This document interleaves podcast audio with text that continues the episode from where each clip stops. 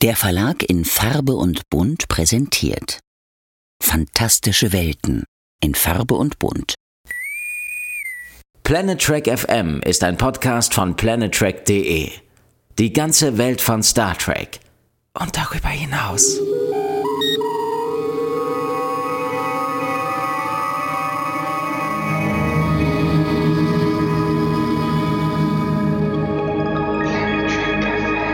Moin Moin und herzlich willkommen zur Ausgabe 179 von Planet Trek FM, die ganze Welt von Star Trek mit mir, Björn Sülter. Und mir, Claudia Kern. Hallo Claudia. Hi Björn. Und euch allen da draußen ein frohes neues Jahr 2024 von uns. Ja, Wir genau. starten ab heute mit unserem Plan durch, einige lose Enden aufzurollen und zu neuen Ufern aufzubrechen, natürlich auch. Äh, klingt das jetzt zu pathetisch für einen Jahresstart, Claudia, oder kann man das so? Nein, also ich finde, ähm, da gehören sogar ein paar Fanfaren zu, so ein schönes John Williams-Thema im Hintergrund. John Williams bei Star Trek. Sehr schön, Frau Kern. Oder? Großartig.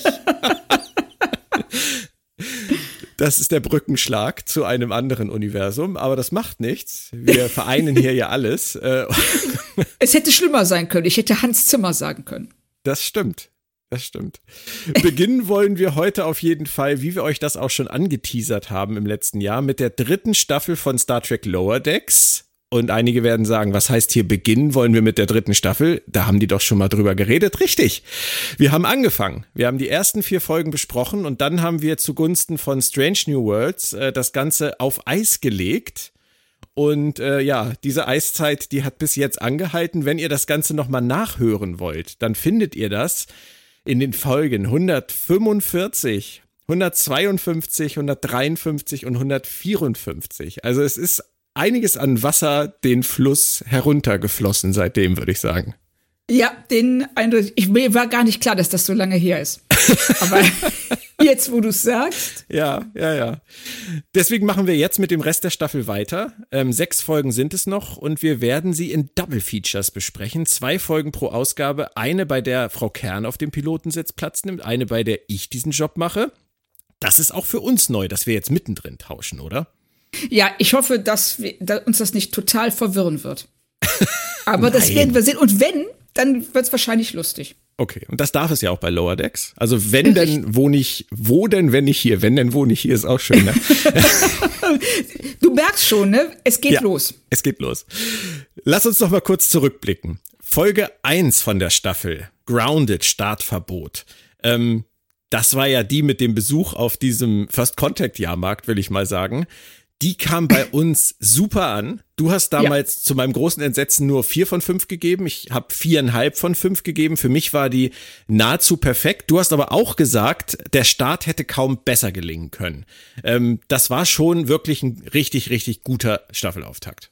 Absolut. Hat mir mega gut gefallen. Und äh, im Nachhinein, ich habe die Folge noch mal gesehen, äh, tendiere ich auch, weiß ich nicht, was mich geritten hat, nur vier von fünf, nur in Anführungszeichen vier von fünf zu geben. Aber hey, es ist so und damit müssen wir jetzt alle leben. Richtig. Und das Motto war, äh, vertraue dem System. Und das war ganz interessant, weil Mariner ja diese Lektion gelernt hat und in Folge 2, die dann da direkt danach kam, The Least Dangerous Game, das ungefährlichste Spiel, da haben sie dann im Prinzip etwas gemacht, was uns verwirrt hat. Sie haben Mariner nämlich ähm, im Prinzip resettet und haben dann wieder gesagt, vertraue dem System, ja, aber hab trotzdem die Augen offen und wenn du siehst, dass irgendwas schiefläuft, mach einfach weiter dein Ding. Und da waren wir uns nicht so sicher, was die mit Mariner als Figur vorhaben. Ja, richtig. Also da gehen sie so ein bisschen auf einen Schlingerkurs mit ihr, weil ich kann es auch ein Stück weit verstehen, da die Figur so wie sie bisher aufgebaut eben ist ähm, als Anti-Establishment und ähm, als der Sand im Getriebe und nicht die ähm, der Schraubschlüssel, der das Getriebe äh, am Laufen hält.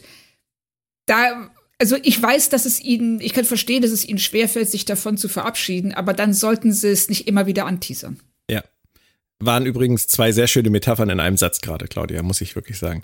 ähm, Die Folge ist bei uns auch nicht so gut weggekommen tatsächlich. Wir haben beide damals nur drei von fünf gegeben und wir haben uns bei dieser Folge tatsächlich über Kaisersbad die Köpfe heiß geredet. Das ist wirklich irre gewesen. Ich habe da noch mal reingehört und wir waren eigentlich schon lange durch mit der Folgenbesprechung. Es ging immer weiter. Es ging immer weiter bis weit nach einer Stunde und ähm, es war für uns wirklich ein Thema. Mariners Entwicklung und für mich tatsächlich auch noch, dass ich so ein bisschen da die Befürchtung hatte, dass die Serie in die gleiche Falle tappen könnte wie andere neue Star Trek-Serien, wo wir immer sagen, tolle Momente, ja, aber das Gesamtkonstrukt hält nicht so zusammen, wie wir uns das wünschen. Und ähm, das haben wir bei Discovery oft gesehen, das haben wir bei Picard oft gesehen, bei Strange New Worlds zum Glück nicht und wollten das mal im Blick behalten. Also das ist etwas, glaube ich, was wir auch für den Rest der Staffel uns äh, genauer angucken sollten. Mariners Entwicklung und ob es wirklich so ist, dass Lower Decks so ein bisschen mh, zu so einer Show verkommt, ich, ist ein hartes Wort, die äh, uns in Sequenzen Spaß macht, aber eigentlich nicht viel darüber hinaus zu erzählen hat. Okay, ich bin gespannt, weil äh, bisher hatte ich den Eindruck nicht.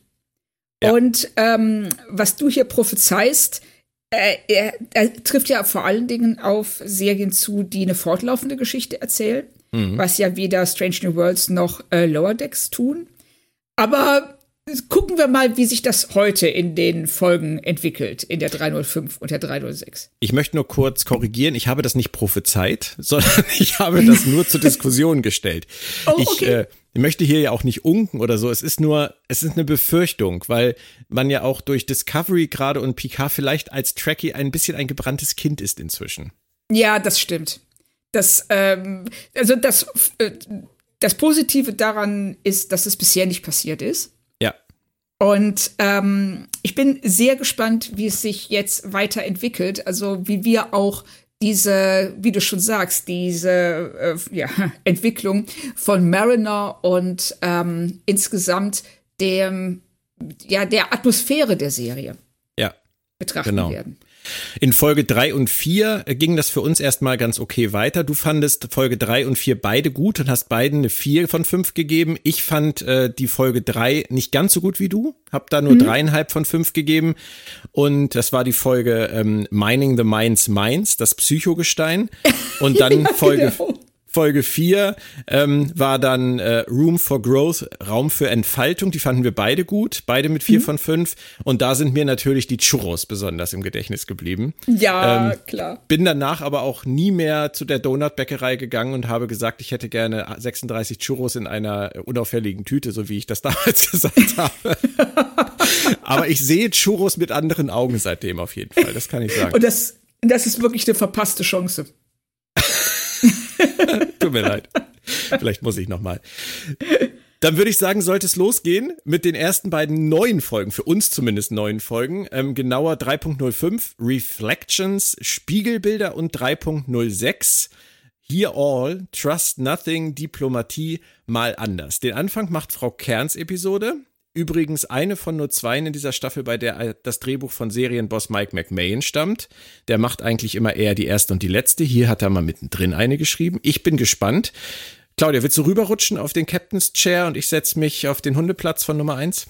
Ja, aber selbstverständlich so. Ja, ich setze mich hier mal hin. Oh Mann, ist das unbequem hier. Moment, warte doch mal, ich muss den Sitz ein bisschen höher machen. Sag mal, du fährst auch im Liegen, oder? ähm, und den Rückspiegel einstellen. so. so, okay, alles ah, da. Alles, alles da. Getränkehalter gefüllt. Dann würde ich sagen, ja. hau raus, Claudia. Können wir, können wir lustig. Warte mal, ich nehme das Duftbäumchen noch runter, das stört. Gut, okay, wir kommen also zu Folge 305 Reflections Spiegelbilder und wie du schon sagst, vom Chef persönlich, Mike McMahon, geschrieben. Und wir gehen sofort in einen sehr kurzen, aber dramatischen Teaser. Rutherford hat nämlich einen Albtraum. Ja. Und der ist sehr kryptisch ja. Irgendwas. und kurz. Ja. Und als er aufwacht, also er erschreckt hoch und ja, erschreckt dann auch gleich den Typen mit dem Handtuch. Der, der wird doch oft erwähnt, oder? Ja, das ist, das ist so ein Morn-Running-Gag, oder? Ja. Also ich habe es tatsächlich jetzt nicht mehr nachgeguckt, weil ich mich ähm, fälschlicherweise auf dich verlassen habe. Aber das solltest du niemals tun. ich merke das schon. Ähm, aber es, ich meine auch, dass der regelmäßig, ähm, äh, er ist der Typ vor der Nachtschicht, der immer nur im Handtuch bekleidet durch, die Schlaf, durch den Schlafsaal geht. Ja, und alle warten darauf, dass das Handtuch endlich mal fällt. Was ja auch beinahe passiert. Was ja auch beinahe passiert, richtig. Es war noch nie so nah dran wie hier. Das würde ich mal auch. sagen. Das, und wir Aber- gehen dann Ja, nur ganz kurz, es ist, ist es nicht großartig, immer wieder, wenn das gezeigt wird, diese Mannschaftsquartiere äh, Quartiere für diese diversen Leute, die da arbeiten und in diesem einen Gang, in diesen, in diesen Betten schlafen und da mit dem Handtuch bekleidet über den Flur laufen. Das ist wirklich ein Star Trek, das wir ja vorher überhaupt nicht kannten. Ja, richtig. Also das äh, erinnert ja mehr an so ein U-Boot. Es ist halt so wie bei Star Trek 6, ne, mit den, mit den Gruppenquartieren. Da haben, hat ja Nick Meyer das damals auch mal kurz gemacht und alle haben gesagt, das ist nicht Star Trek, die schlafen nicht in solchen Gruppenquartieren, das ist ja nicht beim Militär hier. Aber äh, darauf geht das so ein bisschen zurück. Ja, und auf das Thema Militär werden wir sicher heute auch noch einige Male zu sprechen kommen, weil ne, das ja schon ein sehr klares und deutliches Thema der Folge ist. Aber es, aber es, aber es stimmt, vorher haben wir sowas noch nie gesehen. Und selbst in der TNG-Folge Lower Decks war ja davon nichts zu sehen, wie Richtig. die eigentlich schlafen. Da hat die Vision damals nicht für gereicht. Ich äh, glaube auch, ja, richtig, sie hätten neue Kulissen bauen können, äh, bauen müssen dafür. Ja. Ja, oder sie wollten halt was anderes erzählen. Ja, auch absolut legitim. Und hier erzählen sie uns eben, dass die ja nicht, das sind ja nicht nur Gruppenquartiere, es ist ja wirklich die schlafen im Gang. Ja, richtig. Also Das das, ist schon lustig. der Gang ist, der Gang ist wenigstens breit, die Betten sind schmal. Ja, genau. Aber die äh, sind ja auch ähm, schließbar, ne? Ja, richtig. Aber es ist ja trotzdem laut. Ja, natürlich. Und äh, vor allem, äh, wenn du so ein schmales Bett schließt, da- das, das ist ja wie ein Sarg. Mhm. Außer da ist ein Mini-Holodeck drin.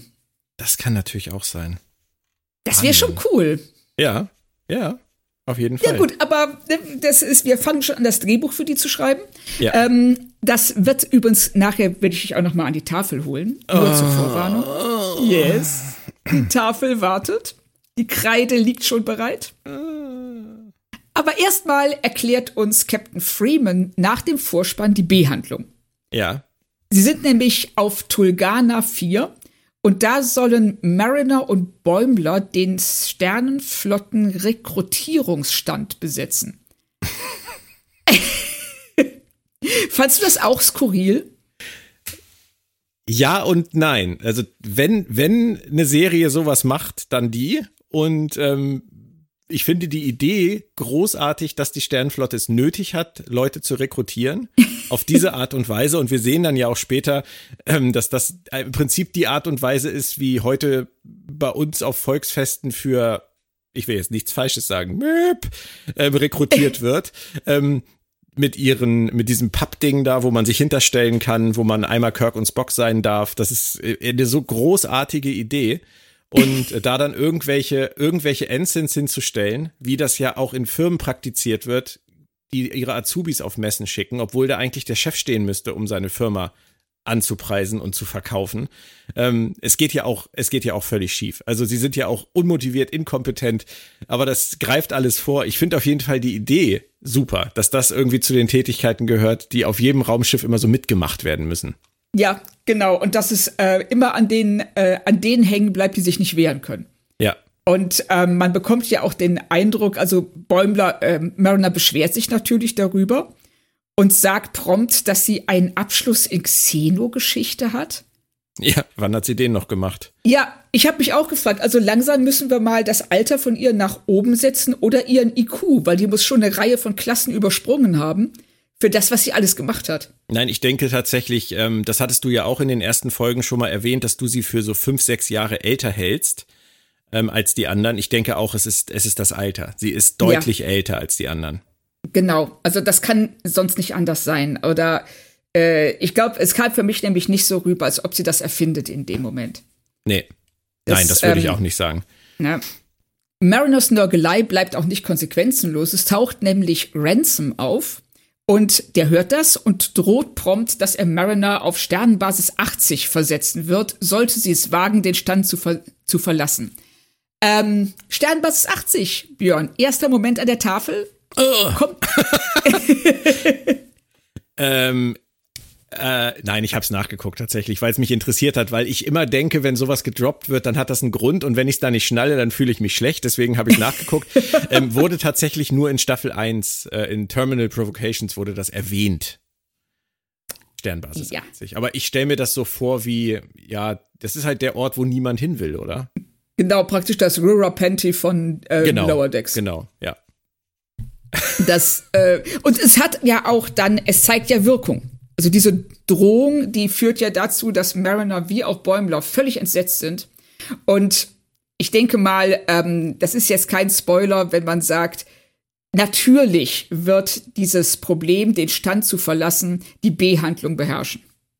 Ja, natürlich, klar. Aber bei Mariner und Ransom gehen sie auch äh, ihren Schlingerkurs, so finde ich, so ein bisschen weiter in deren Beziehung zueinander. Ja, also, das stimmt. Das ist auch immer so, wie sie es brauchen, ist äh, Ransom eher, eher der, der freundliche, äh, freundschaftliche Typ, der sie versteht und auch fördern will. Und dann ist er wieder sehr cholerisch und sehr laut und sehr comicartig, sage ich jetzt mal. Ja. Ähm, man muss wahrscheinlich damit leben. Aber ich finde es auch da ein ganz kleines bisschen schade, dass man immer das Gefühl hat, dass Dinge, die zwischen diesen Figuren passieren, keine Früchte tragen. Das, ähm, in dem Fall bei Ransom habe ich das auch gesehen. Ich habe es mir ein bisschen schön geredet damit, dass er ähm, in diesem Moment einfach von ihrer Nörgelei die Schnauze voll hat. Und ähm, dann auch tatsächlich überreagiert und nicht mehr aus der Nummer rauskommt und es einfach durchzieht. Und ich würde es mir ähm, auch nicht ständig anhören wollen. Nein, eben. Es ist, es reicht ja auch einfach irgendwann. Und äh, für ihn war da vielleicht der Moment gekommen oder er hatte noch nichts gegessen und er war sauer und äh, war keine genervt. Churros.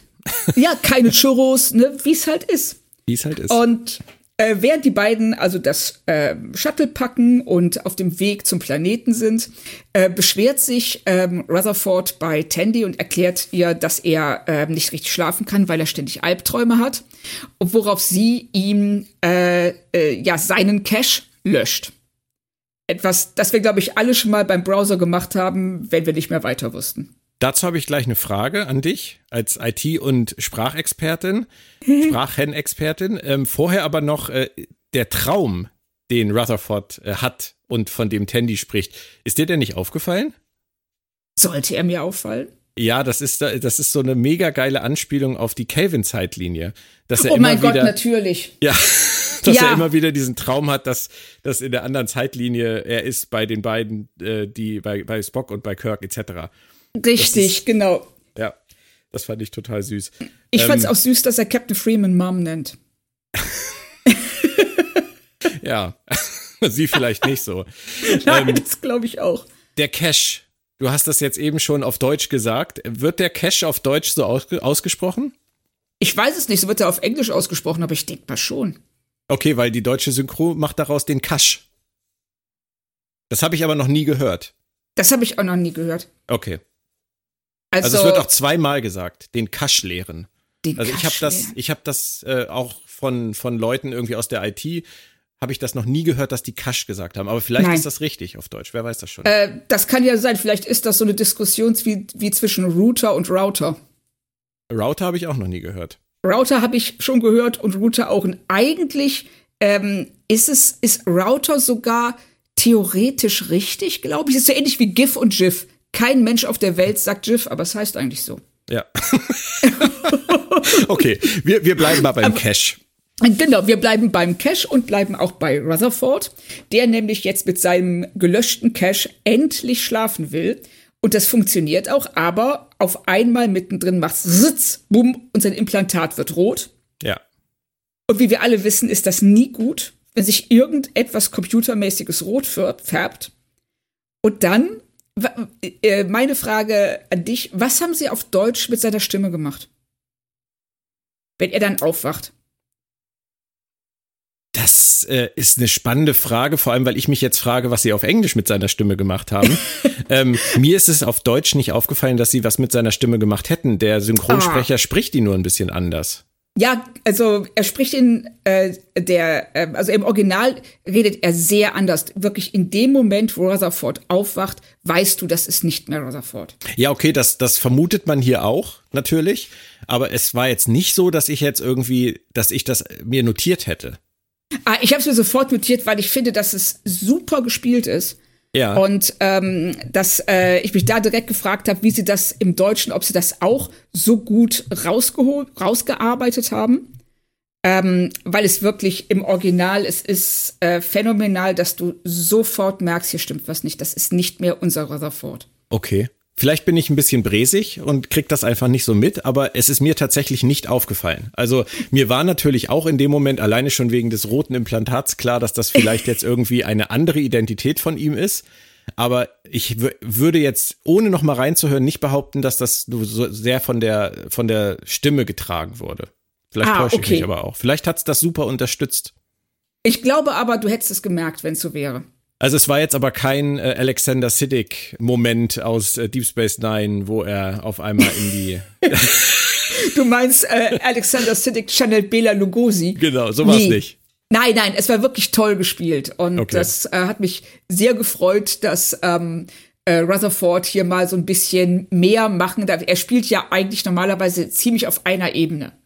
Ja, und generell ist es schön, dass er mal eine Folge kriegt. Also eine Ja. Folge, die sich wirklich mit ihm beschäftigt, wo Richtig. er wirklich äh, die A-Handlung alleine letztendlich bestreiten darf. Das finde ich super. Ja, und äh, vor allen Dingen gleich zweifach. Äh, Gleich zweifach, richtig, ja. Ne? Weil wir sehen jetzt als nächstes direkt, dass der, äh, ich nenne ihn einfach mal Evil Ford, Ja, äh, um die beiden zu unterscheiden. Also Evil Ford hat die Kontrolle über Rutherfords Körper übernommen. über Okidoki fort. Über Okidoki Ford. Oh, auch schön. Okidoki Ford. Vielleicht ein bisschen lang, aber egal.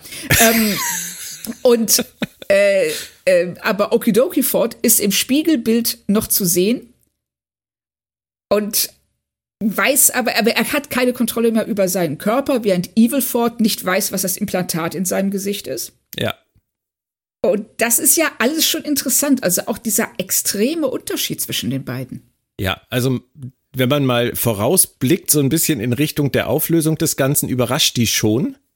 Aber positiv gemeint, wäre ich jetzt an dieser Stelle hier tatsächlich auch im Leben nicht drauf gekommen, dass das in so eine Richtung gehen soll. Es wirkt schon, und da bin ich dann jetzt doch wieder bei dem, was du eben gerade gesagt hast, dass der Unterschied so groß ist. Es wirkt wie eine ganz andere Figur. Völlig. Ja. Und äh, das sich dann am Ende herzuleiten, ob das Sinn ergibt, was sie da gemacht haben, das werden wir sicherlich noch tun. Das ist nämlich, finde ich, fast die spannendste Frage der Folge. Ähm, aber an dieser Stelle hier war ich erstmal nur völlig verwirrt und natürlich bin ich auch nicht damit klargekommen, dass wir hier äh, in Star Trek mal wieder anaphasische Lebewesen bekommen, weil wir wissen ja, die gab's schon mal in TNG. Ich wollte es gerade ansprechen. Und äh, auch wieder mal so eine kleine Verbeugung. Und die Verbeugungen, die werden jetzt durch deutlich äh, tiefer und merkbarer, nämlich wir switchen rum zum Stand. Und da versuchen Bäumler und Mariner jetzt die äh, sehr unmotivierten Passanten dazu zu bringen, sich mit einer Rekrutierung in die Sternenflotte zu befassen. Und da fällt von Mariner der großartige Satz, We got new worlds, they're strange and they need seeking out. Ja.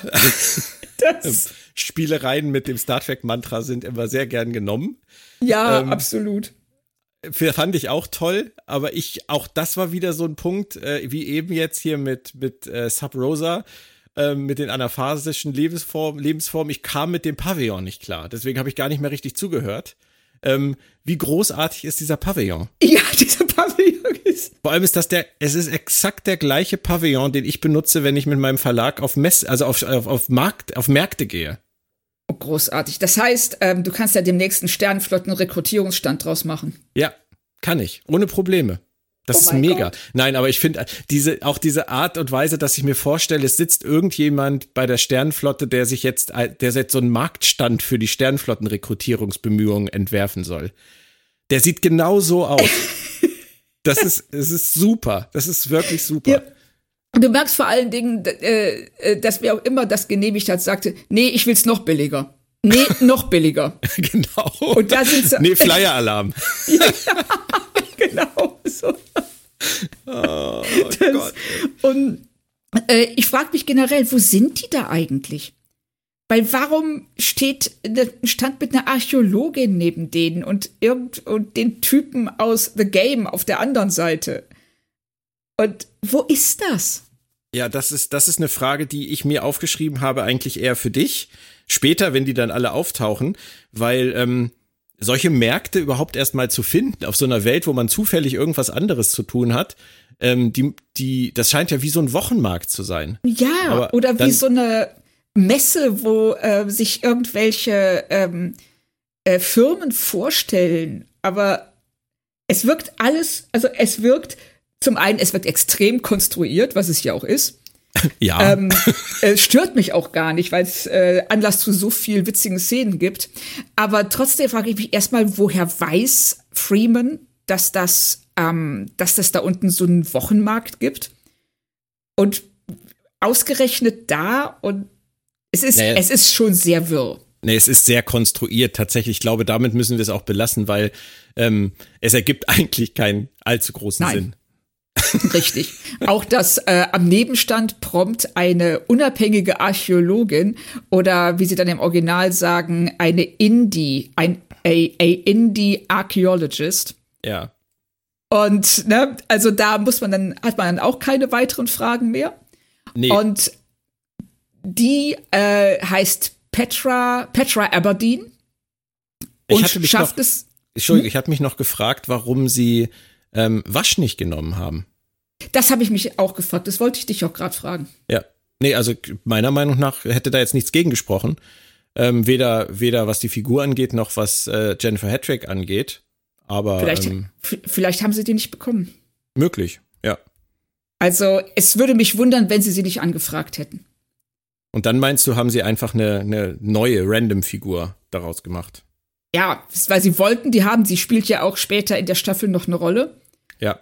Und deshalb, äh, sie brauchten sie und ich glaube auch, dass sie gerne Wash genommen hätten. Ja. Und Wäre auch nett halt- gewesen. Ja, total. Äh, weil sie passt auch als Hm. ähm, Charakter sehr zu ihr. Also, dass sie sich die ganze Zeit in Mariners Verkaufsgespräche einmischt und die ruiniert. Und äh, dann so schöne Sachen sagt wie dem zu dem Typen, der gerne äh, in dem im Engineering arbeiten würde. Naja, ich hoffe, du hast Bock, sieben Jahre lang in einem Raum ohne Fenster zu sitzen. Was ja tatsächlich auf alle Mechaniker und Techniker in TNG zutrifft. Ja. Das ist, das finde ich auch mega. Ähm, und vor allem dieses Zusammenspiel. Also mit Mariners geilen ähm, Taglines, die sie da raushaut. Äh, Du hast ja eben schon eine zitiert, die beste wahrscheinlich. Und dann immer, immer, übrigens auch ein schöner Moment immer im Podcast, wenn ich die deutsche Synchronisation für Namensnennung benutze und du die englische. Bei mir ist es Wasch. Ah, Das ist. Wasch. ähm, aber das fällt unseren Hörern ja, glaube ich, schon gar nicht mehr auf. Die kennen ja auch eh beides. Ähm, Ja. Aber hier ist es halt, äh, ist es ja auch so, dass sie noch mehr raushaut. Also sie sagt ja zum Beispiel auch noch, äh, prepare yourself for Warp 10 Excitement. Und das ist ein so tiefer Gag, ähm, der wahrscheinlich, äh, wenn man ihn nicht nachliest, wie ich, äh, überhaupt nicht auffällt, weil das war die Tagline für die Romanfassung von Star Trek 2. Oh mein Gott, das ist großartig. Ist es nicht? Das ist wirklich großartig. Also so tief, da muss dann ja wirklich Mike McMahon, der muss äh, irgendwie vor seinem Bücherschrank stehen. Dann nimmt er sich von Star Trek 2 oder allen die Romanfassung und guckt drauf und dann steht da dieses äh, Prepare yourself for Warp 10 Excitement und er denkt, was für ein geiler Satz. Schreibe ich mir Richtig. sofort auf, werde ich gebrauchen können. Der wird bestimmt so ein Notizbuch haben, nur mit solchen Sachen. Ja. Und dann sagt sie später noch, und das erkennt man dann schon wieder eher, ähm, Discover the Undiscovered Country. Ja, ja, genau, richtig. Das ist echt schön. Ja, und äh, schön finde ich auch, dass Bäumler anstatt Stargazer, oh no, the Gazer, sagt. Diese ganzen Schiffsabkürzungen, wie wir sie ja seit Discovery kennen, Disco und äh, Ritos und jetzt eben äh, hat die Stargazer auch ihre Abkürzung. Ja, ja, genau. Ich warte aufs T-Shirt. An Bord der Cerritos ähm, benimmt sich Evilford währenddessen wie der letzte Arsch. Ja, aber hallo. Also, der, also den haben sie wirklich auf elf gedreht. Die arme Trill. Ja. Wirklich. Gehen denn die Flecken über den ganzen Körper?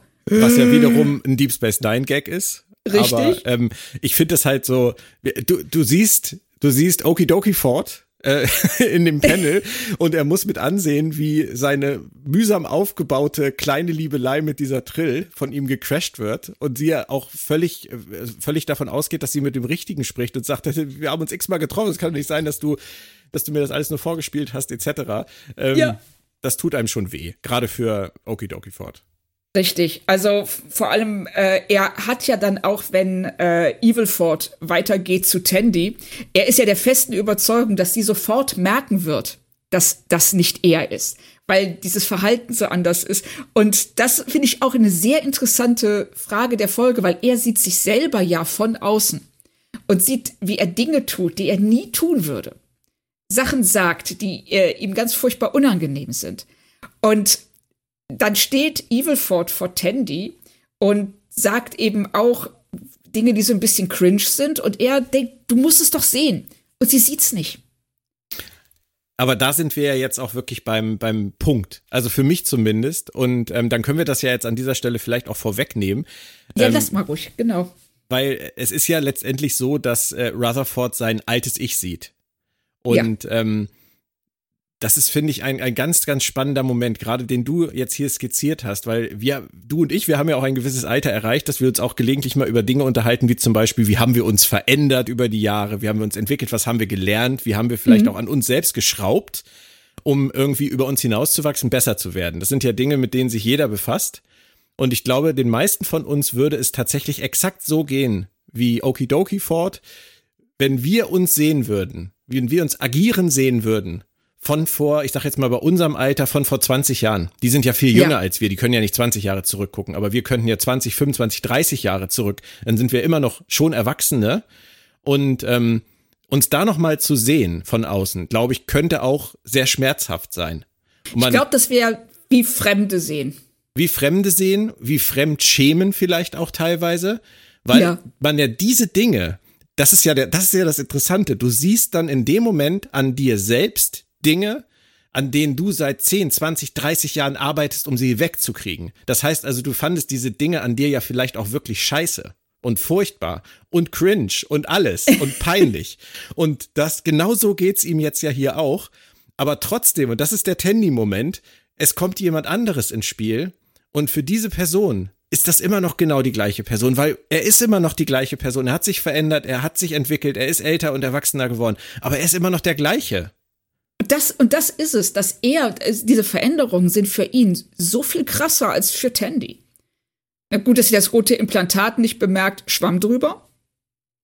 Aber das hätte ihr tatsächlich auffallen müssen. Und deswegen ist das auch total logisch, wenn das jetzt so läuft, wie, wie hier zum Beispiel bei Okidoki Ford, dass er sich äh, nach zehn Jahren oder wir zum Beispiel uns nach 20, 30 Jahren ähm, nochmal wieder uns ins Gedächtnis rufen, wie wir waren und sagen, wir haben was gelernt, wir haben was aus uns gemacht, wir sind vorangekommen. Es kann aber durchaus sein, dass wir jemanden treffen, den wir schon von früher kannten und den wiedersehen und der zu uns sagt, du bist immer noch, immer noch das gleiche Arschloch wie immer. Weißt du? Das kann sein, aber da kommt etwas im Spiel, ins Spiel, was mein Opa mal zu mir gesagt hat. Du veränderst dich nicht für andere, du veränderst dich für dich selbst. Und wow, das, das cool. finde ich ist ein ganz toller Tipp. Es ist scheißegal, ob andere sagen, du hast da, hast was aus dir gemacht oder du du hast das gut hingekriegt. Wenn du selber mit dir im Rein bist, ist das vollkommen irrelevant. Und das ist hier, finde ich, so ein ganz toller Punkt mit Handy. Das finde ich nämlich auch. Und dass er, dass äh, Okidoki Ford natürlich sehr viel tiefer in sich selbst blicken kann, als Tandy das kann. Und ja. deshalb ne, sofort merkt, dass dieser, das Evil Ford nicht er ist und das, und es ist ihm ein Rätsel, wie irgendjemand, vor allen Dingen Personen, die ihn so gut kennen, wie Tandy oder auch äh, die Trill Barnes, dass die es nicht merken. Und, ähm, aber das wird ja dann auch zurückgenommen in dem Moment, wo Evil Ford anfängt, das Shuttle mit irgendwas zu bewerfen und ähm, es zum Kampf fast schon kommt zwischen ihm und Tandy, dann reagiert sie ja auch sofort und merkt, das stimmt irgendwas nicht und will dann, dass ähm, äh, er auf die Krankenstation gebracht wird. Ja. Und das, ähm, das ist was, das ist der Punkt, an dem es dann auch für sie kippt und dem sie erkennt, nee, das ist nicht Okidoki Ford. Aber sie kann es natürlich erst sehr viel später erkennen als er, außer sie würde mal auf das Implantat achten. Und ähm, Äh, Was machst du denn aus der Schex-Szene? Nicht aus der Sex-Szene, sondern aus, ich habe extra versucht, nicht zu nuscheln, aus, es klang trotzdem scheiße, aus der Schex-Szene. in, äh, in welcher Beziehung? Meinst du, wenn er ihn, ihn als Babybär anspricht? Nee, weil äh, im Gegensatz zu Tandy, er ja sofort merkt, dass was nicht in Ordnung ist. Ja, aber die Szene ist natürlich auch eine ganz andere. Er steht da im Transporterraum und er macht irgendwas und er ist offensichtlich, und er ist ja auch schon vorgewarnt von Tandy. Ja, das stimmt schon, aber es ist so lustig, dass Tandy als seine Freundin ähm, halt im Prinzip ihm die ganze Zeit zuhört und, und mitlacht und das nicht schneit und äh, Shax kommt rein, sieht ihn und sagt, haha, Seide, du bist nicht der Richtige. Haha. das, das ist so, so schnell ist nicht mal Poirot. Also, Nein, das ist. Ja, das ist, das ist wirklich richtig. Also, dass er ähm, da in dem Moment sofort sagt: so, nein, nein, du bist nicht der erste Babybär, was machst du da? Und natürlich Evilford auch entsprechend reagiert und sagt, "Ey, Babybär, was, was ist denn das für ein bescheuerter Spitzname? Dabei wissen wir alle, wenn Shax jemanden Babybär nennt, also das ist die absolut höchste Würde. Mehr geht nicht. Das, aber auf, ähm, gehen wir kurz zurück auf Tulgana 4. Oh, bitte. Weil da Petra Aberdeen, Klammer auf, nicht Wasch, Klammer zu, ähm, sagt, sie war in der Sternenflotte und hat sie aber dann verlassen, weil, ich zitiere, sie Freiheit und Gewaltlosigkeit vorzieht. Und dann, da spricht sie schon so ein Thema an, das ähm, auch bei uns oft für, ja, ich will nicht sagen Verwirrung, aber zumindest Nachdenklichkeit sorgt, nämlich wie militaristisch ist die Sternenflotte eigentlich? ja, und äh, wie stark drückt die Sternenflotte eigentlich oder auch die Föderation Mitgliedswelten ihren Willen auf oder nicht? Ja. ist, es wirkt immer alles, es wirkt immer alles so positiv. Wir forschen gemeinsam, wir koexistieren friedlich etc. Alles, was wir so an Star Trek lieben und was wir uns immer wieder an den Kopf schmeißen. Aber ich finde tatsächlich der, der militärische Aspekt der Sternenflotte oder der Föderation, ähm, der wird aus den Serien, wenn es jetzt nicht gerade Deep Space Nine ist oder mal ein, zwei Folgen sind, weitestgehend immer so ein bisschen ausgeklammert äh, dass man vielleicht gar nicht so sehr drüber nachdenken soll. Ich finde den äh, zum Beispiel in den Romanen sehr viel präsenter. Da haben, haben sich viele Leute viel mehr Gedanken darüber gemacht und dann äh, klein, klein mal versucht, was, was ist so ein Erstkontakt? Wie läuft der? Was, äh, was macht man mit den Leuten? Was gibt man denen vor? Was lässt man die selbst entscheiden? Ab welchem Punkt lässt man sie irgendwas selbst entscheiden, etc. Ähm, und wenn die dann nicht spuren, was passiert dann? Genau. Und ähm, das ist, glaube ich, der Punkt von Petra. Richtig. Das, ähm, so habe ich das nämlich auch wahrgenommen. Und es ist ja tatsächlich was, was wir auch zuletzt in Strange New Worlds in der Folge äh, Under the Cloak of War, der Schlechter von Jakal. Jagal. Jagal. Der Schlechter von Jagal hatten, wo ja auch ein Ensign äh, im Klingonen Föderationskrieg sagt so, hey, ich bin zur Sternenflotte gegangen, um neue Welten zu erkunden und nicht um irgendwelche Leute umzubringen. Ja. Also ich kann das schon verstehen, dass äh, Leute zur Sternenflotte gehen aus anderen Beweggründen ähm, als Krieg führen. Und ähm, dann relativ schnell merken, dass das einfach Teil des Jobs ist, Teil des Spiels ist und dass das nicht das Richtige für sie ist. Ja, richtig. Und das würde in dem Fall auf Petra wahrscheinlich auch zutreffen, die aber natürlich auch ansonsten einen sehr freiheitsliebenden und ähm, nicht ganz gesetzeskonformen Eindruck macht, um das mal so auszudrücken. Mhm. Man kann sich das natürlich auch immer ein bisschen schönreden, ne? Also Richtig. sie sagt, sie macht es, weil sie Freiheit und Gewaltlosigkeit will, aber vielleicht ist sie auch einfach nicht in der Lage, in so einer starren Struktur zu funktionieren. Was ja auch völlig okay ist und sicherlich etwas, das Mariner zumindest äh, in gewissen Teilen nachvollziehen kann. Richtig. ne, dass man in solche Strukturen nicht gut zurechtkommt oder immer wieder aneckt und dann vielleicht auch, wie Petras tut, sich was anderes sucht. Ja. Und Mariner, das ist, glaube ich, auch so dieser innere Konflikt, den wir bei ihr ständig beobachten. Zwischen dem Freiheitsdrang auf der einen Seite und der, dem Verantwortungsbewusstsein für ihre Freunde und für die Besatzung des Schiffs auf der anderen. Absolut, ja. Ich bin auch echt gespannt, wohin sie das führen. Ich auch. Also ich hoffe auch, dass sie es wohin führen. Das hoffen wir ja schon lange, aber das ist ja. definitiv ein Punkt, ja. Auf dem Schiff wird währenddessen Evil Ford überwältigt und Dr. Taana erklärt, dass die Persönlichkeit, die in ihm steckt, zehn Jahre alt ist. Tandy hat nämlich, als sie den Cash geleert hat, dummerweise auch die letzten zehn Jahre gelöscht. Und jetzt liegt äh, Okidoki Ford im Koma und alle fragen sich, wenn er wieder erwacht, welcher Rutherford wird zutage kommen. Ganz kurze Verständnisfrage. Ja. Ähm, ich habe es tatsächlich nicht so verstanden, dass, äh, dass der Evil Ford zehn Jahre alt ist. Ist das im Englischen tatsächlich so gesagt worden? Nein, oh, oh Entschuldigung, nein, ähm, dass diese Persönlichkeit äh, die von vor zehn Jahren ist. Ja, okay, ja, du hattest eben beides gesagt, aber es könnte ja auch sein, dass er 20 ist. Dann würde ja beides äh, stimmen. Äh, aber das, das wäre schon ein cooler Zehnjähriger, der seine eigenen nee, Rennschiffe baut eben, und. Das, da wäre ich jetzt nie drauf gekommen, weil du, du sagtest halt eben, äh, dass er, dass, dass Evil vor zehn Jahre alt ist und das ist halt oh. von, von vor zehn Jahren ist. Dann habe ich kurz gerechnet, dann wäre er 20. Würde ja passen, aber ich würde ihn tatsächlich eher für Mitte 20, 26 würde ich ihn vielleicht schätzen dann. Auf jeden der, Fall. Der, der Evil Ford, der muss ja mindestens 16 sein. Also. Ja, also ich würde sogar sagen, der ist 18 oder 20.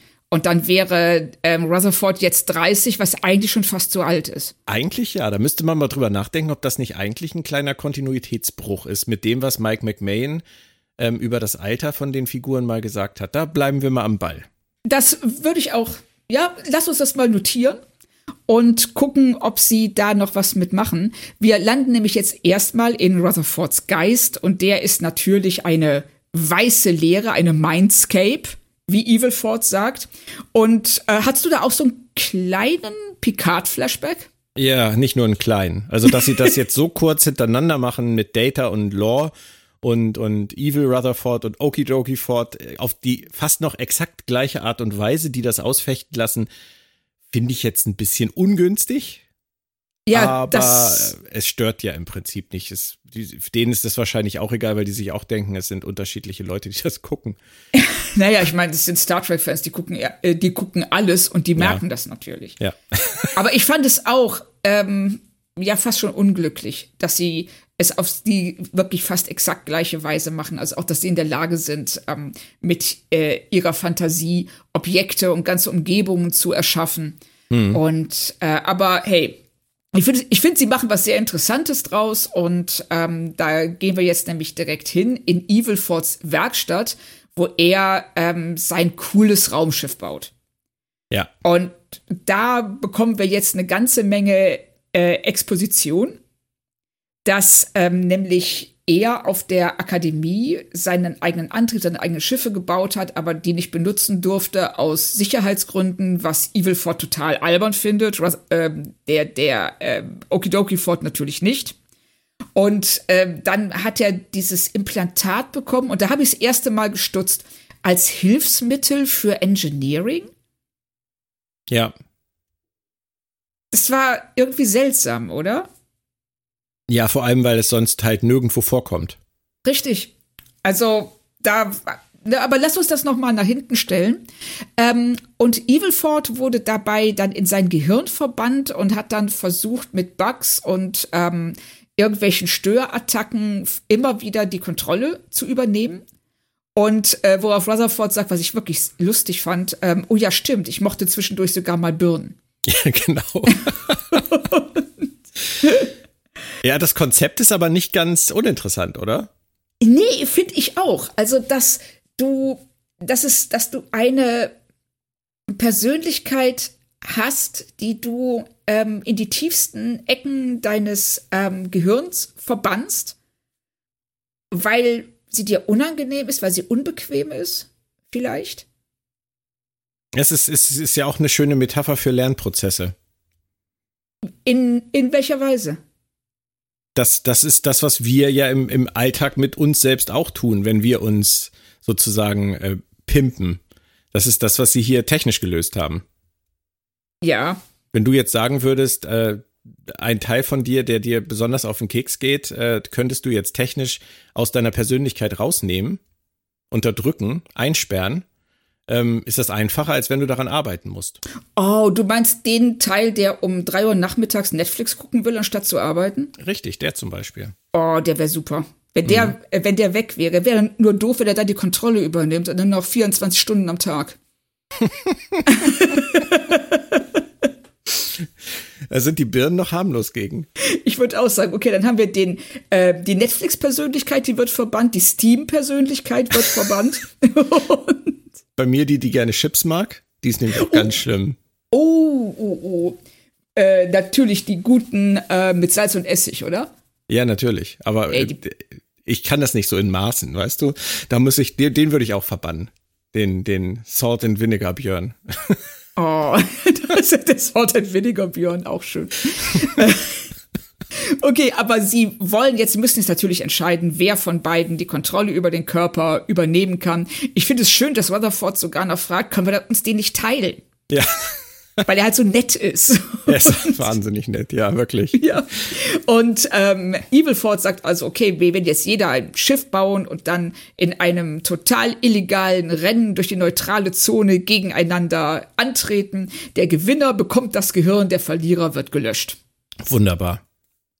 Und ähm, das ist schon so, ne, das, also da sind die, äh, es geht um sehr viel. Es, es geht um alles. Es geht immer es geht um alles. Um alles, genau. Ja. Erst habe ich gedacht, so ein Rennen ja. finde ich ziemlich lahm, ähm, um das aufzulösen, aber da war ich am Ende dann tatsächlich nicht mehr der Meinung. Das äh, ging mir auch so. Okay. Weil äh, ich hatte die Befürchtung, dass wir jetzt so zehn Minuten lang ähm, irgendwelche äh, ja, Mario Kart-Sequenzen sehen. Du meinst wie ah. das Podrace in Phantom Menace? Erinnere mich nicht dran. genau. Boah, es war so furchtbar. Das, ja, es hörte nicht auf. Ah, okay. ähm, was ich interessant finde, ist, dass wir jetzt auf Tulgana 4 dann auch sehen, dass es zwischen Mariner und Bäubler eigentlich eine ähnliche Dynamik gibt wie zwischen äh, Okidoki Ford und Evil Ford. Also, dass sie zwei sehr gegensätzliche Persönlichkeiten sind, die aber immer, die aber trotzdem zusammengehören. Und dazu hier noch mit vertauschten Rollen. Richtig. Weil Mariner, und man merkt es ja, Mariner hat äh, äh, ihren Evil Mariner nämlich auch verbannt, weil sie so eine Panik davor hat, nach Sternenbasis 80 versetzt zu werden, dass sie wirklich mit dem Hintern am Stand klebt. Ja. und, ähm, und da möchte ich dich jetzt an die Tafel holen. Oh. Ähm, woher? das war ein Podracer, der ist weggeflogen. Das so, saßt du drin oder hast du ihn so wegfliegen lassen? Nee, ich saß drin. Oh, okay, gut, dann hat sich das erledigt. Ja. Ähm, ich frage dich aber trotzdem, ich rufe dir hinterher. Mhm. Ähm, woher wissen eigentlich alle, dass die, die diesen Stand nicht verlassen dürfen? Vielleicht ist das immer so. aber meinst Azubis du, dürfen das ja auch nicht. Aber die gehen nur zu denen und sagen es. Und alle anderen verlassen ihren Stand, um dahin zu gehen und sie zu verhöhnen. Ja, das stimmt. Ja, das ist, also es bleibt konstruiert. Es wird nicht besser auf, in, diesem, in diesem Bereich, aber sie machen das halt alles nur für, für diese ganzen Comedy-Momente. Ähm, und die aber es ergibt tatsächlich groß. Ja, also, ich weiß ja nicht, welche deine Highlights sind. Es gibt ja so viele, aber ich mochte die Verschwörungsfuzis total gerne. Ich wollte gerade sagen, Cisco und die Popo-Parasiten. Die Popo-Parasiten. Aber das ist ja auch, das ist ja auch wieder so ein Punkt. Womit beschäftigt sich das Universum eigentlich? Wo, wie wird darüber geredet? Das ist ja fast wie so ein, wie so ein Lower Decks-artiger Metakommentar außerhalb der Sternenflotte. Wie kommt ja. das bei diesen ganzen Leuten, die nichts mit der Sternenflotte zu tun haben, eigentlich an, was die Sternenflotte und die Föderation da fabrizieren? Was wenn ja, die das hören? Äh Richtig, was ja dann auch die Metaebene von dem ist, was Lower Decks eh schon macht, nämlich wie kommt das, was die Kommandoebene an Bord tut und sagt, bei den Lower Decks an. Und dann kannst du es nochmal weiterspinnen, wie kommt das, was die Sternenflotte tut, ähm, bei der Zivilbevölkerung an. Was kriegen die mit? Also auch, dass die ähm, wissen von der ähm, ähm, äh, dieser Parasitenverschwörung aus äh, Conspiracy. Und dann bäumt er sich total auf und sagt, ach Quatsch, das war nur eine Verschwörung. Und dann Mariner sagt, äh, also das ist wirklich passiert, sorry. so. Naja, es, er, er zitiert doch den Folgentitel, ne? ja, also, genau. Ist auch noch doppelt, doppelt gemoppelt wieder. Ja. Oder auch die Tatsache, wie sie hier, wie sie hier darauf eingehen, dass die Uniformen alle unterschiedlich aussehen. Ja, genau so. Und, und Bäumer noch ganz stolz sagt, wir haben sogar eine Lasche. Ja, genau. Und die werden halt immer verändert, die werden immer verbessert. Aber die Leute, die damit nichts konkret zu tun haben, und das sind dann wieder die wir, auch die Zuschauer, die sehen immer nur, in jeder Star Trek-Serie tragen die unterschiedliche Uniformen. Wer hat Zeit, sich ständig neue Uniformen auszudenken? ja, genau. Und auch in dieser Folge, in dieser Folge kommen ja irgendwie fünf verschiedene Uniformen vor. Ja. Es ist großartig, es ist wirklich großartig. Ich finde es auch. Also das, das Ganze gipfelt ja dann darin, dass ähm, die Außenpostenwissenschaftler, über die sich ja eh immer lustig gemacht wird, ähm, dass, dass die auftauchen mit ihrem Gürtel angeben und dann Bäumler seinen Rangpin abnehmen. Ja. Und das ist es dann. Das, das ist es dann, definitiv, ja. Dann, dann läuft da Amok. Ähm, und es kriegen dann ja sogar noch Freunde von dir ab, nämlich die Wadi. Ja, genau. Aus Chula das Spiel. Hast schon vergessen? Nein, aber, ich ähm, hab's nicht vergessen. ich hätte es gern vergessen, aber. aber das ist dann jetzt im Prinzip Evil Mariner in Form von Bäumler. Ja. Also, dass ähm, Mariner, die wirklich die ganze Zeit versucht, sich zusammenzureißen und das schafft, das also wirklich auch bewundernswert gut schafft. Und Bäumler, der dann in dem Moment, wo es äh, gegen seinen Rang und die Sternenflotte geht, es einfach nicht mehr aushält und absolut durchdreht. Fandest du das wieder zu, was heißt du? Du findest ja selten irgendwas bei Lower Decks zu viel. Fandest du das zu viel oder war das für dich okay? Es war für mich völlig in Ordnung, weil äh, es so aus ihm hervorbricht. Ja. Dass ähm, es mir so vorkam, dass äh, er hat es, er hat alles geschluckt. Und dann ist der Moment, wo es äh, zu weit geht und dann gibt es kein Halten mehr. Ja. Nee, wie, das, siehst, das, wie siehst du es? Nee, sehe ich auch so. Es hat deswegen für mich funktioniert. Bäumler kann ja auch mit ziemlich viel umgehen, auch mit, mit Schmähung, mit Kritik etc., aber es darf halt nicht gegen das gehen, woran er glaubt. Ja. Und das wird ja auch Ransom dann am Ende der Folge nochmal sagen. Und das, da finde ich auch Ransom sehr, sehr schön in der Szene. Aber wir springen jetzt erstmal zurück zum Rennen. Und äh, da taucht natürlich prompt ein romulanisches Schiff auf und greift die beiden an. Ach, Moment, Moment, aber wir haben ja noch was ganz Wichtiges vergessen. Aber hallo. Das, da müssen wir nochmal zurückspringen, nämlich wir sind jetzt gar nicht beim Rennen, wir sind wieder in der Werkstatt. Und was hat denn Rutherford da gebaut?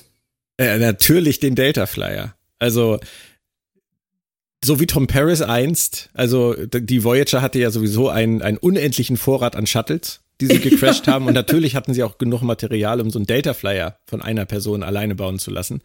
Ähm, aber war ja auch damals ein cooles Schiff und ich find's, find's mega süß, dass er das Ding jetzt hier nachbaut, inklusive Voyager-Thema. Ja, was dann so richtig schön aus dem Hintergrund nach, nach äh, vorne gespült wird, während äh, Evil Ford sich über den Delta Flyer lustig macht ja. und ähm, stattdessen seine mega Rennmaschine zeigt, die er da gebaut hat. Ich finde es auch sehr interessant, dass Rutherford ähm, nichts selber baut, sondern etwas nachbaut. Mhm, das stimmt. Das, das stimmt, ja. Sehr interessant, vor allem äh, im Hinblick vor, auch auf das Schiff von, von Evilford. An was hast du da gedacht?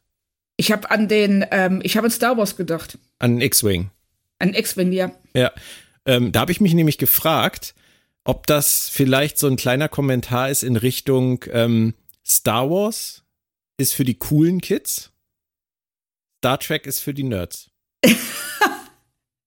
ich mag die Interpretation total. Ich kann mir vorstellen, dass das in die Richtung geht, weil Mike McMahon sieht sich ja selber auch als Obernerd. Richtig. Ist er, ist er ja auch. Also, also du kommst nicht auf solche Witze, wenn du kein Obernerd bist. Nee. Also das, aber die Idee von dir auch äh, darüber nachzudenken, er hat früher selber was gebaut und jetzt baut er nur noch nach. Ähm, das ist, also äh, wir können jetzt ganz tief gehen. Wir können jetzt sagen, es ist Star Wars, coole Kids versus Nerds bei Star Trek. Wir können aber auch sagen, ähm, früher, also vor zehn Jahren oder noch länger zurück, da hat Star Trek noch eigene Geschichten erzählt. Jetzt kopieren sie sich nur noch. Oh, nett. Vor, vor, allem Lower Decks kopiert sich auch ja selber immer nur noch. Und vor allem Star Trek. Es ist ja ein Witz über sich selbst und aber auch eine Kritik möglicherweise am Franchise. Das ist cool. Das ist sehr, sehr cool. Ich mag das. In einer Szene. Ja. Und ähm, das, ich traue das Lower Decks tatsächlich zu, dass das äh, beabsichtigt ist. Ja, da muss man jetzt natürlich schon echt ein bisschen tief graben. Aber, Ja, es, aber es ergibt nicht? erstaunlich viel Sinn.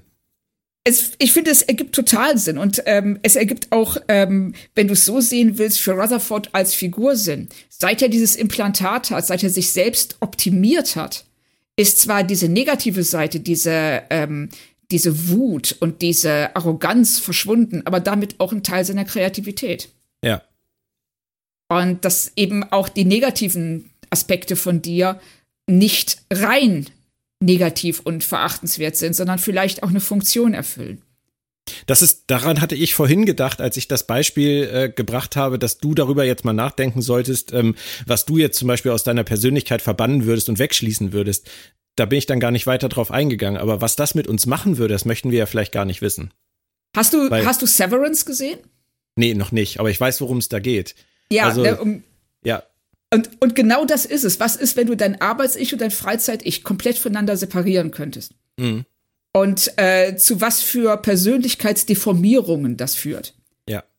Und das ist ja sowas ähnliches. Also du weißt einfach nicht, was passiert, wenn du einen Teil von dir entfernst. Also selbst wenn es ein Teil ist, der dich total annervt. Ja, wenn du ihn über, über die Zeit selber veränderst, da sind wir wieder bei dem Thema, dann ist das was anderes. Aber wenn Richtig. du ihn dir einfach entnimmst an irgendeinem beliebigen Punkt, dann kann das schon durchaus zu ja, interessanten Resultaten führen. Und ich bin gespannt, ob sie da bei Rutherford noch was draus machen. Mhm. Weil das wird hier ja so herausgestellt.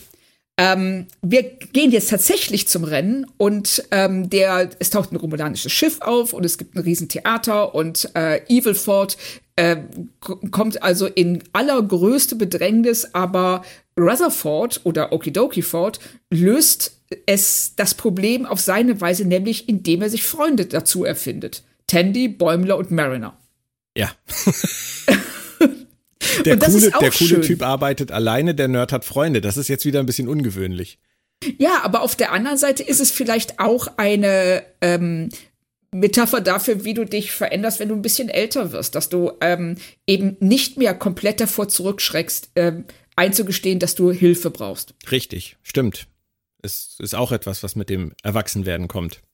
Ja, und das ist was, was äh, Evilford halt doch überhaupt nicht verstanden hat. Er denkt, Nee. er ist der Geilste, er muss und kann alles allein.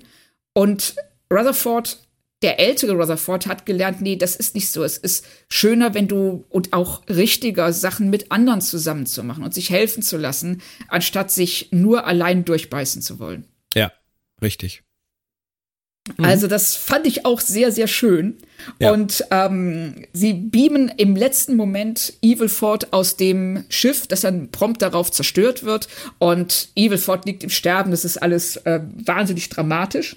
Und er sagt dann noch mal, dass Rutherford gewonnen hat und die Sternenflotte ihm ja wohl doch was gebracht hat, weil seine Wut verschwunden ist. Und dann gibt es natürlich noch äh, eine schöne äh, Star Trek 2 Anspielung. Remember. Ja, genau. Und wir haben noch mal einen, ähm, ja, wie soll man sagen, einen sehr interessanten Rückblick. Ja, wir wissen ja jetzt schon seit einer Weile, dass da irgendwas ist mit diesem Implantat. Äh, Wir kommen der Lösung langsam näher.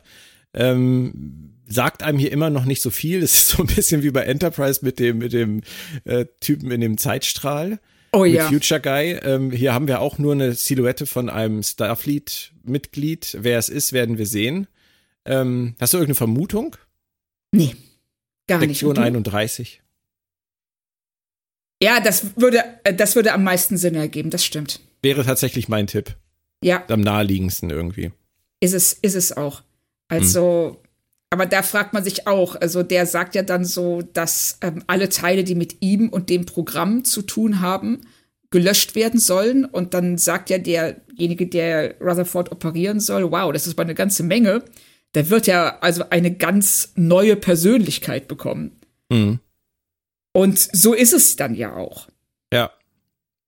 Aber ich frage mich auch, was soll da vertuscht werden? Was für ein Programm geht es, an dem Rutherford offensichtlich unwissentlich teilgenommen hat? Ja. Ja, Machen sie gut. Also ich, Ja. ich bin immer noch, immer noch gespannt, äh, mehr zu hören. Ich auch. Das, äh, es ist noch nicht an dem Punkt, wo du die Augen verdrehst und sagst, kommt jetzt mal endlich zur Sache. und ähm, auf Tulgana 4 taucht derweil Ransom auf. Und er kann es überhaupt nicht fassen, dass Mariner am Stand steht und höflich Leute rekrutiert, während Bäumler weiter durchdreht und unter anderem, was ich sehr schön fand, dann noch erwähnt, dass er das Kobayashi Maru sieb- 17 Mal vergeigt hat. Ja. Aber, Aber- der schönste Satz tatsächlich der Folge kommt äh, in dieser Sequenz, nämlich als er sagt, der, der eine sagt, der Typ wird von Arschparasiten kontrolliert. richtig, genau. Das ist auch sowas, das muss ich mir mal merken. Ja, das ist auch die Lösung für alles.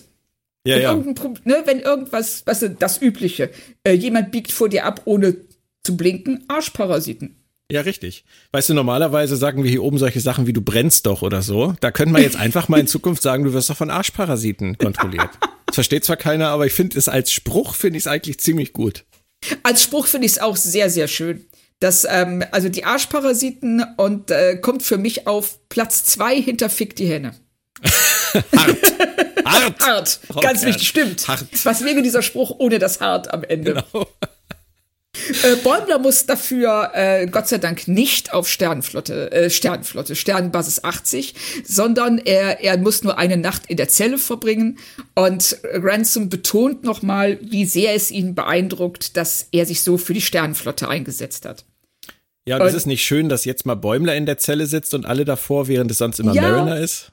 Das, ich fand das auch richtig süß, dass sie, äh, dass seine ganzen Freunde dann da auftauchen und ähm, ihm die Langeweile, von, ihm die Zeit vertreiben, während er die, die, äh, während er in der Zelle sitzen muss. Es ist ja auch das erste Mal, wie er sagt, und er ist ja auch, glaube ich, auch von sich selbst so ein bisschen beeindruckt.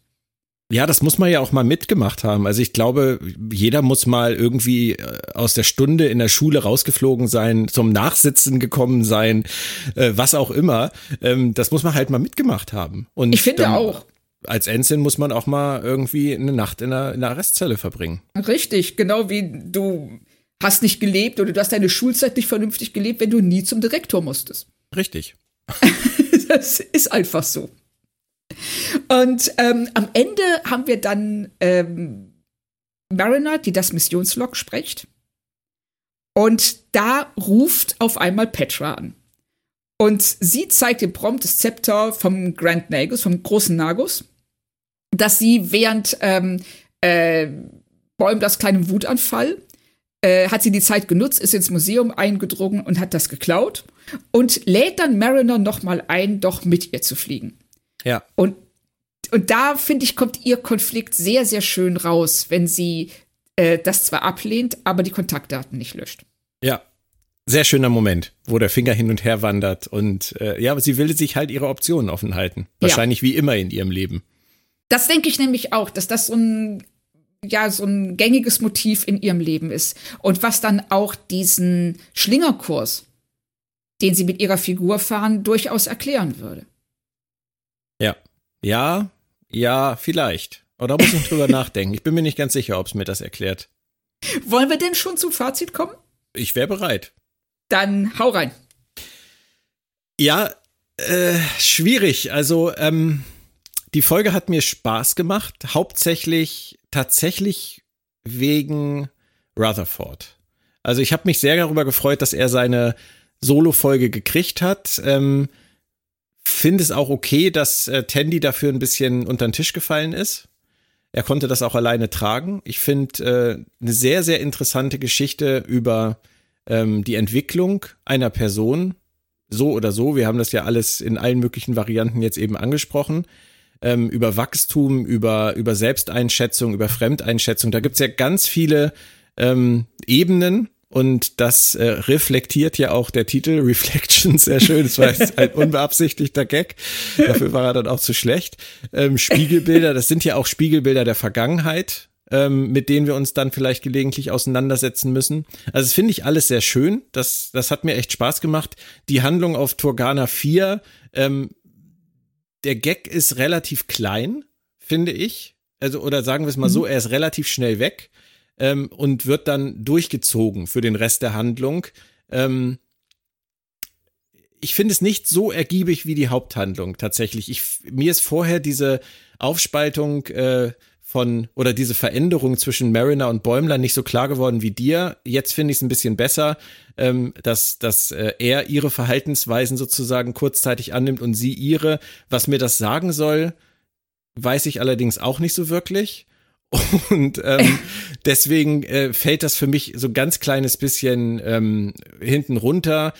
Ist halt so die nette, amüsante Behandlung. Ich würde sagen, das ist für mich eine gesunde dreieinhalb von fünf. Oh, okay. Also ich würde tatsächlich ein bisschen höher gehen. Ich würde ähm, den halben Punkt drauflegen, weil äh, ganz einfach, weil es mir einen Riesenspaß gemacht hat. Kann es nicht anders sagen. Die Folge ähm, ist äh, auf hohem Tempo erzählt. Ich sehe es wie du, dass sie Rutherford so eine große Rolle gegeben haben, finde ich toll. Ich mag diese Standsequenzen, weil die immer absurder werden. Und ähm, dann eben auch dieses, äh, dieser Klimax, wenn Bäumler komplett durchdreht. Ob das, diese Spiegelung von seinem Verhalten und dem von Mariner so richtig funktioniert, weiß ich nicht. Aber ich muss gestehen, dass der halbe Punkt von dreieinhalb zu vier tatsächlich auf dem beruht, was du über äh, den Delta Flyer und den X-Wing gesagt hast. Ja, das sind das sind die Dinge, die mir tatsächlich äh, auch am besten gefallen. Und ich, äh, ich habe eben davor zurückgeschreckt, das zu sagen, weil das leicht narzisstisch klingen könnte. Aber ich finde tatsächlich den Podcast besser als die Folge. das Oder sagen wir es mal so: Der Podcast hat äh, mir tatsächlich äh, die Folge noch in einer Weise ähm, verbessert und verschönert, äh, die ich vorher gar nicht für möglich gehalten habe.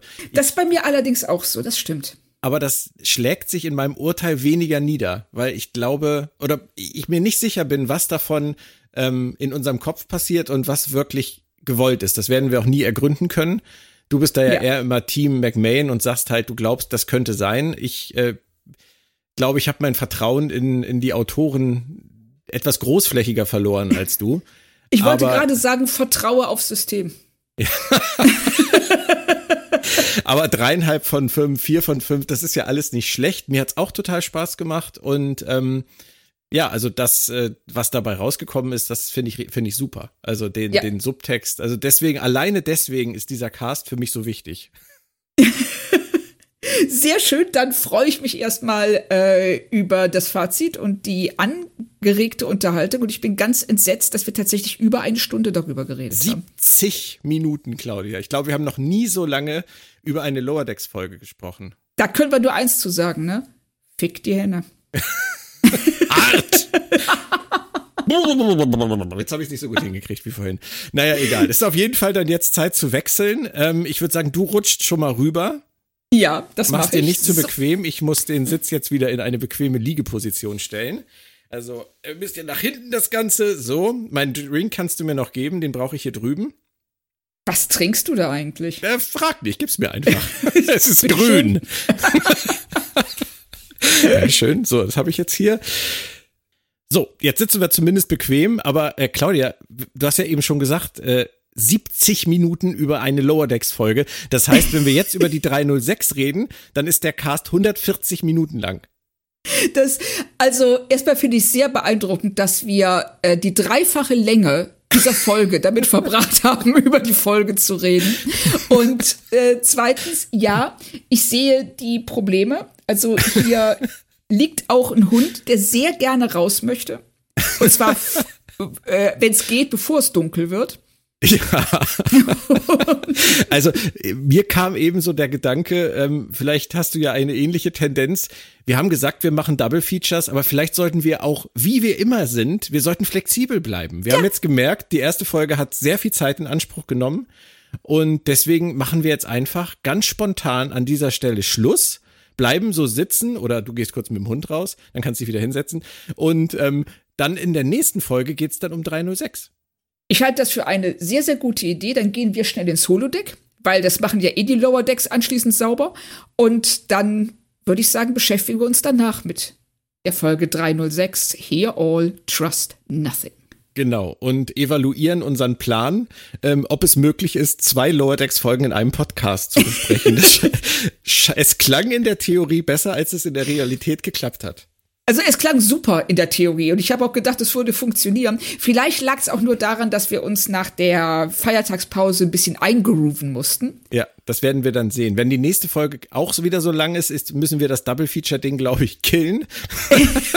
Vielleicht ist die zweite aber super kurz und wir sagen, wir probieren es dann nochmal. Aber dann würde ich sagen, an dieser Stelle äh, verabschieden wir uns ganz überraschend von euch äh, bis zur nächsten Woche und kommen dann mit Lower Decks 3.06 zurück. Genauso machen wir das. Danke, Claudia. Danke Tschüss. dir. Tschüss.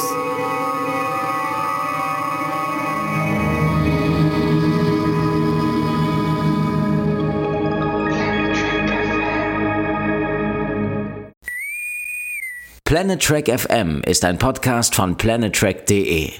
Die ganze Welt von Star Trek und darüber hinaus.